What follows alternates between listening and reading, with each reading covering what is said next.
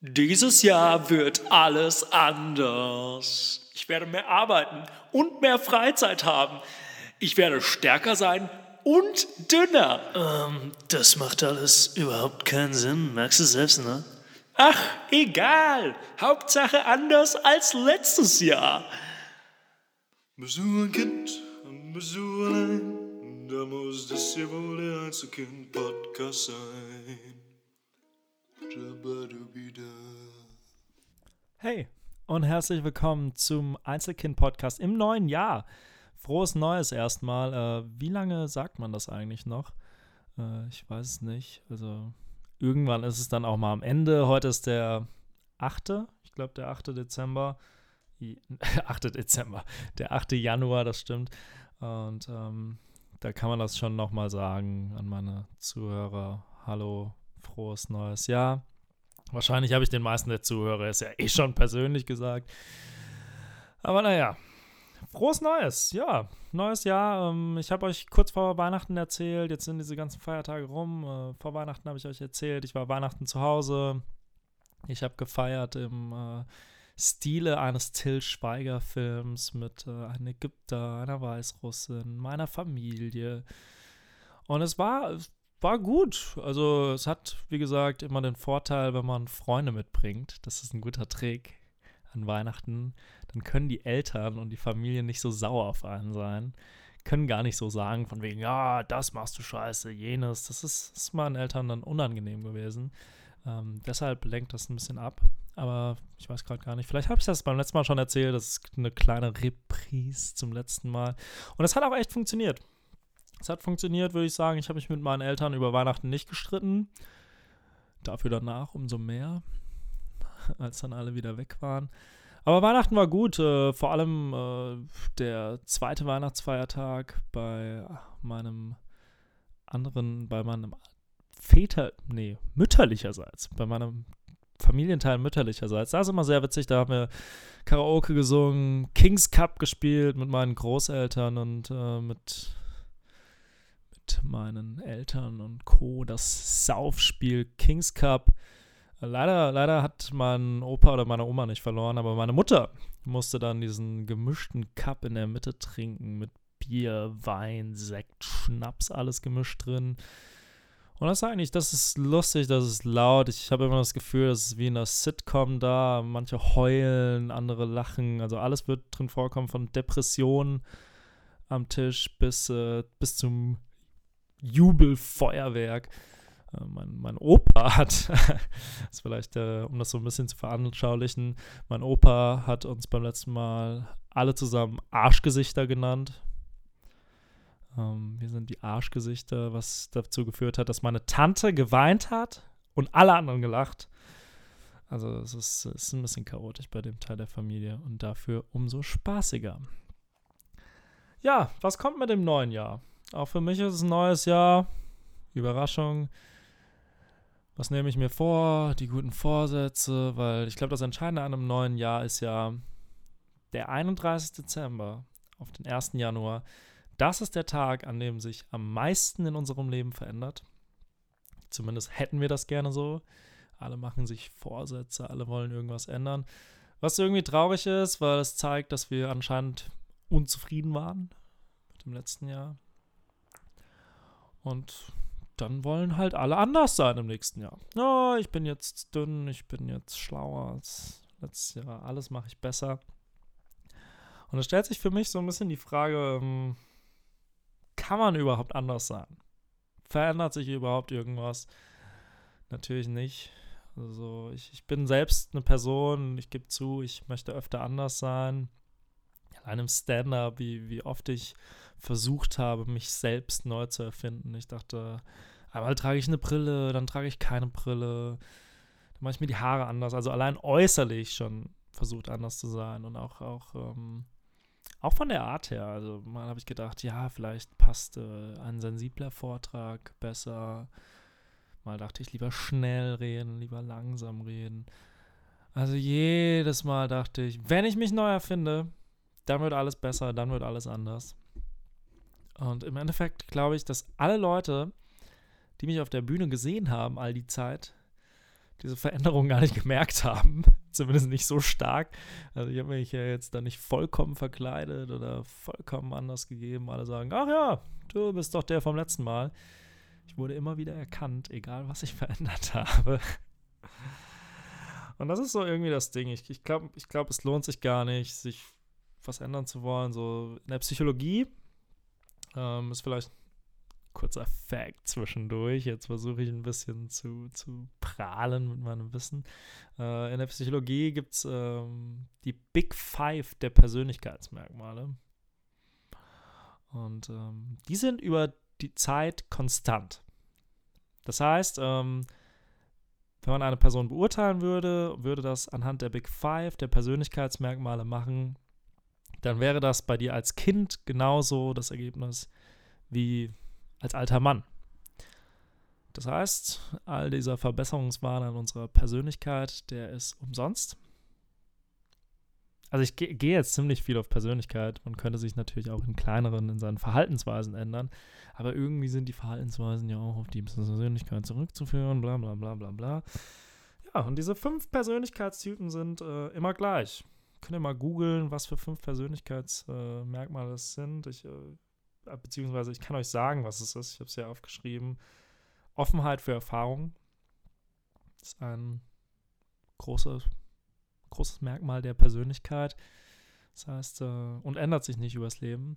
Das heißt, wenn du einmal ein Bauer bist, der nicht frisst, was er kennt, was er nicht kennt, dann äh, wirst du das auch zukünftig vielleicht nicht tun. Weiteres ist Gewissenhaftigkeit.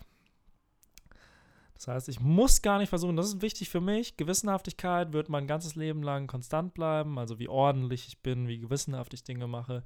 Das heißt, ich kann mich jetzt ausruhen und sagen, hey, es ist kein Problem, dass mein Zimmer super unordentlich ist, wie es gerade ist. Das wird sich nie ändern. Ich bin absolut kein Ordnungsmensch. Bei mir lebt das Chaos und es wird auch so bleiben. Denn es bleibt ja über mein Leben konstant. Sorry, Mama, ich werde nie ordentlich. Dann äh, gibt es noch Extraversion. Das ist, äh, wie extrovertiert bzw. introvertiert du bist. Was, glaube ich, gar nicht heißen muss, wie, wie laut oder wie viel du quatschst, sondern auch, wie, wie wichtig dir die Meinung anderer ist. Dann bist du meistens extrovertierter und so. Und äh, ja, das bleibt wohl auch über dein ganzes Leben lang so. Da fällt mir jetzt keine Story zu ein. Ähm, Verträglichkeit ist das nächste Merkmal. Wie, wie rücksichtsvoll du bist, wie empathisch. Auch das bleibt über dein ganzes Leben lang gleich. Äh, wichtig dabei ist, ähm, alle diese Merkmale bestehen natürlich aus zwei Extremer. Also zum Beispiel bei introvertiert, extrovertiert kann man das ganz gut verstehen, dass ähm, dass es da Gegensätze gibt. Äh, man ist aber natürlich nie, also kein Mensch ist vollkommen introvertiert oder vollkommen extrovertiert. Das bewegt sich immer so dazwischen. Und generell sind diese Persönlichkeitsmerkmale auch normal verteilt. Das heißt, keiner ist so umwerfend krass anders als andere da drin. Das sind Nuancen vielleicht, die entscheiden. Ja, und dann zuletzt gibt es noch die, das fünfte Merkmal, wer mitgezählt hat. Äh, nach Verträglichkeit, Extraversion, Gewissenhaftigkeit und Offenheit für Erfahrungen gibt es noch Neurotizismus. Das ist, wie verletzlich du bist. Wie sensibel, wie, wie stabil, beziehungsweise instabil deine Psyche ist. Deswegen vielleicht auch äh, Leute, die zur Insch Instabilität einen äh, neigen, einen Hang zu haben, die werden das vielleicht ihr ganzes Leben lang haben. So, und das war der kurze Exkurs in die Psychologie. Warum? Aus Gründen. Was es halt eigentlich sagen will, äh, persönlich können wir uns vielleicht gar nicht verändern, zumindest anhand dieser Theorie. Wer also aufgepasst hat, wird jetzt wissen, dass mein Opa sein ganzes Leben lang äh, eher unverträglich sein wird, denn er hat uns alle Arschgesichter genannt und dass meine Tante, die deswegen geweint hat, emotional instabil ist. Das sagt uns also, es ist sehr schwer, sich zu ändern. Wir müssen also alle Arschgesichter bleiben. Ist ja auch so. Man, man, man wird immer wieder erkannt. So, wenn ich rumlaufe und denke, Mensch, habe ich mich verändert, wenn ich jetzt zum Beispiel in der Heimat, als ich äh, Weihnachtsgeschenke auf den letzten Drücker am 24. gekauft habe und bin da durch die Stadt gelaufen, dann haben mich alte Schulkameraden ja immer noch erkannt. Wobei ich sagen würde, ich habe mich voll verändert. Und ich habe die auch noch erkannt. Wobei die sagen würden, sie haben sich voll verändert. Und das, das überschätzen wir, glaube ich, einfach, dass wir uns selbst ändern, dass wir einfach was anders machen können. Und deswegen probiert es doch gar nicht erst. Probiert gar nicht erst im nächsten Jahr anders zu werden. Probiert einfach zufrieden zu sein mit dem, was ihr seid. Romantisch. Theatralische Pause. Ja, das äh, zu diesem Thema. Äh, obwohl, äh, ich muss natürlich, ich habe ich hab, ich hab auch noch eine Gegenposition. So, ähm, können wir überhaupt aus uns selbst raus? Wie gesagt, die Frage so ein bisschen heute. Und es gibt auch noch eine Gegenposition. Also man kann auf jeden Fall sagen, ähm, ich habe letztens eine Dokumentation gesehen auf Netflix, die heißt Jim und Andy. Kann ich sehr empfehlen.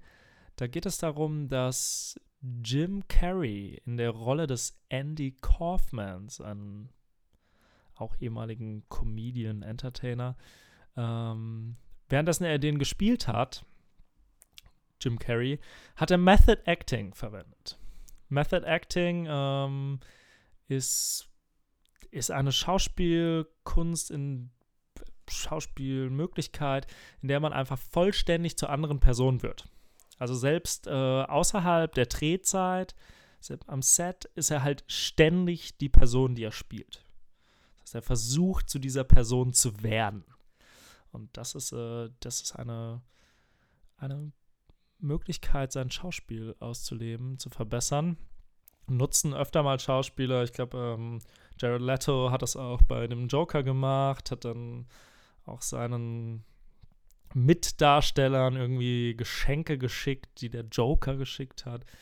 Das ist eine Möglichkeit. Und ähm, was in dieser Netflix-Dokumentation wird dann mit äh, Jim Carrey darüber gesprochen und altes Material geguckt.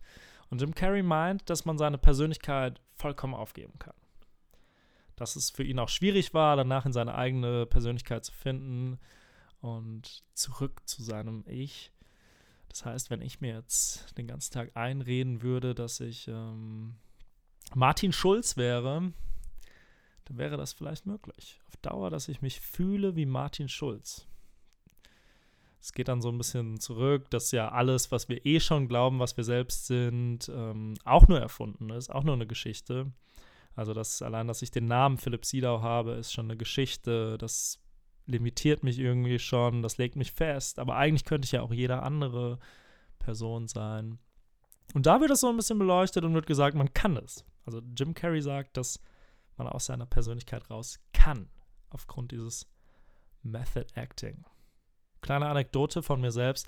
Ähm, ich habe mal, ich hatte mal einen Mitschüler, auch einen guten Freund zu der Zeit, ähm, der hat immer aus Comedy-Gründen, aus Unterhaltungsgründen, seine Stimme verstellt.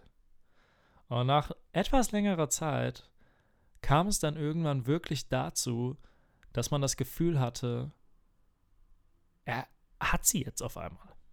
Er hatte auf einmal seine Comedy-Stimme ständig. Er hat ständig so geredet, wie seine Comedy-Stimme klingt. Ja. Das ist der Beweis dafür. Können wir vielleicht doch aus uns raus? Aber ich halte mich an mein erstes Fazit des Tages und sage, wir müssen gar nicht aus uns raus. Ihr müsst gar nicht aus euch raus. Bin der liebe Weihnachtsphilipp. Ich sage euch, ihr seid gut so, wie ihr seid. Bleibt so, wie ihr seid. Und in diesem Sinne ähm, schließe ich jetzt diese Episode und hoffe, dass ihr all eure Jahres-, Neujahrsvorsätze über Bord werft und einfach mal so seid, wie ihr seid. Ciao.